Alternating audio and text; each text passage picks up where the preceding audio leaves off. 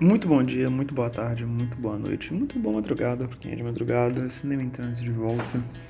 Depois de uma pequena pausa, muitos problemas, mas a gente tá aí. A indicação de hoje é um pouco abrangente, um pouco ampla, mas para dar uma liberdade para vocês não ficarem presos às nossas indicações. A gente vai, tra vai trabalhar hoje com dois festivais e Vai ser bacana. Vamos lá, trocar uma ideia. Solta a vinheta. Em Brasília, 19 horas. O processo vai começar. E o cinema brasileiro é a vergonha nacional. Mais fortes são os poderes do povo. Branco na fala Os devem tirar a máscara Terei chuva que irá fertilizar essa terra maldita. Essa terra que me assassina. Preciso usar as máscaras da macumba brasileira. É o artesanato contra a tecnologia. Vamos falar de cultura. Vamos lá, a primeira indicação hoje que eu vou falar para vocês é o Kino Fórum, Festival Internacional de Curtas Metragens de São Paulo, indo para sua 32ª edição.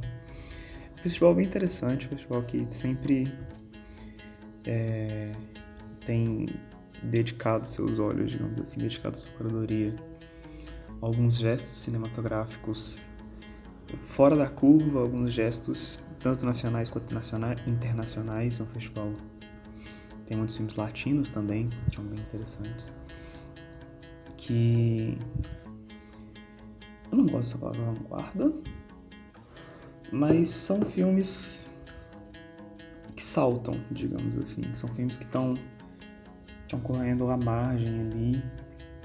E é, é bem bacana de assistir, bem bacana de ver as outras edições anteriores também. Temos muitas mostras massas, tem mostras dedicadas à diversidade do cinema das mulheres indígenas no Brasil. Acho que um tema muito interessante, são filmes muito interessantes, não só por conteúdo, por forma também. Tem um, caro, tem um, um caráter de forma é, que se destaca. A gente tem também um, um debate sobre cinema nas margens com André Novaes e Lincoln Pericles, André Novaes aqui de Minas, Lincoln de São Paulo. E vamos lá, vamos às datas. Que no Fórum com K, inclusive, para quem ficou na dúvida, é, o festival vai rolar online e gratuito do dia 19 a 29 de agosto.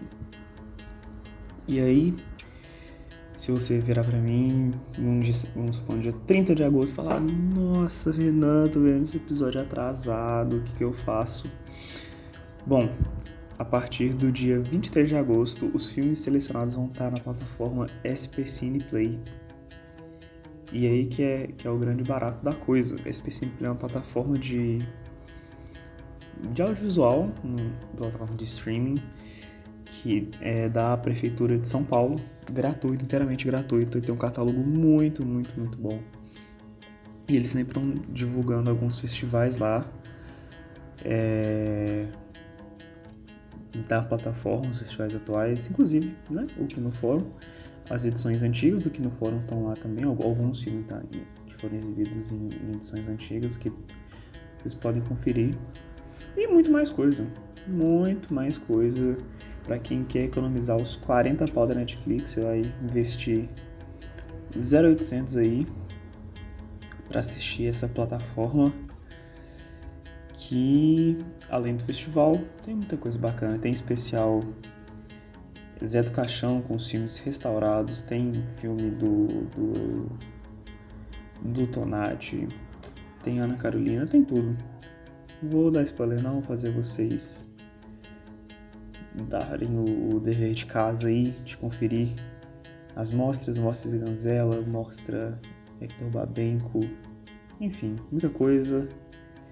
Confira aí SP Cine Play, Prefeitura de São Paulo, que vai estar lá o que no fórum e muita coisa. Você não vai precisar gastar mais 40 pelo com a Netflix.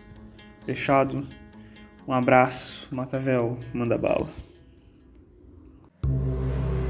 Bom dia, meu querido. Quanto tempo? O que é que tá se passando com essa cabeça? Eu sei das injustiças que esse mundo tem feito com você. interessa ir pras ruas, lutar por justiça. Tio, eu escuto a voz dos carros. Fala, queridos! Como vão? A indicação de hoje veio a calhar, direto de Gramado, o filme vencedor do prêmio principal, Carro Rei, de Renata Pinheiro. É, a diretora já era bem experiente na direção de arte e vem nos últimos anos aí trocando de função, escolhendo a direção. É, e Carro Rei é bem, bem assim, é, estranho para esse ano, né? Porque no mesmo ano que ele lança, temos Titane, no, um outro filme que também aborda a questão da hiperindustrialização é, e a relação do humano e máquina. É, mas mesmo assim, eu não vi Titane, estamos aqui para falar de Carro Rei. E sobre o filme, ele tem uma, um apego visual muito incrível, porque ele trata muito dessa cultura brasileira é, do, da adaptação, né? A gente tem que se adaptar, a gente não tem o capital que outros países têm de estar tá sempre comprando o que é de última geração, o que é mais novo, tá fazendo sempre updates nas suas nas suas roupas, nos seus computadores, nos seus celulares. E a gente aprendeu a. a nós somos os mestres da, da gambiarra, né? E um garoto que nasce dentro de um carro, né? A história do filme é basicamente essa. Um garoto nasce dentro de um carro e ele começa a falar com carros. Os carros falam com ele. E uma lei na cidade que ele mora é, proíbe o, o, a circulação de carros mais velhos, eu acho que com mais de 15 anos. E os carros começam a pedir ajuda e tal. E com isso também acontecem algumas coisas para que eu vou evitar dar spoiler. E sobre o filme, o, o que torna ele interessante é a relação, é, mais a relação visual, porque a, a narrativa ela tá toda quebrada, a meu ver, assim, é, no que, que ela escolhe, né? Ela, ela tem um pouco sobre a, a o, meio ambiente, né? O, o impacto do meio ambiente de, da nossa hiperprodução de mercadorias. Ela também tem a questão do, do, do personagem principal, é, Uno, é, e com os carros, né? E, ou seja, é já é uma outra questão. Ela tem também o, o o degringolar do personagem do Matheus Nastergalli como uma, uma nova potência política da região por causa dessa relação dele com os carros, né? Que agora ele pode falar com os carros e os carros ajudam ele a, a driblar essa nova lei que estava impactando a vida das outras pessoas. E a gente tem também é, o, o que que isso está... É, os carros estão estão transformando na relação das pessoas, né? Que os carros começam a criar sua, sua própria sociedade paralela lá, né?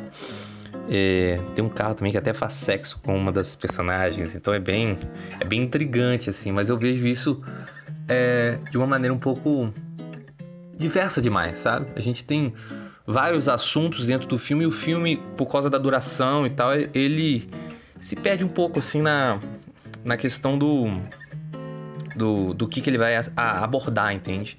Mas ao mesmo tempo é um filme interessantíssimo, assim, que eu gostei muito.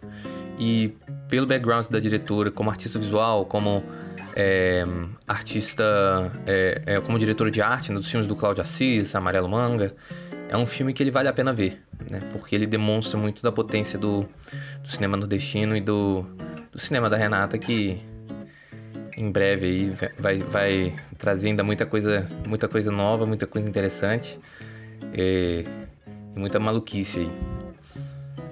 É isso. E mais um Cinema em Trans recomenda. E fique bem, porque logo logo teremos novidades. Alguns cineastas para trocar ideia, mais cineastas para trocar, trocar ideia com a gente e mais episódios a caminho. Um grande abraço e Fiquem bem.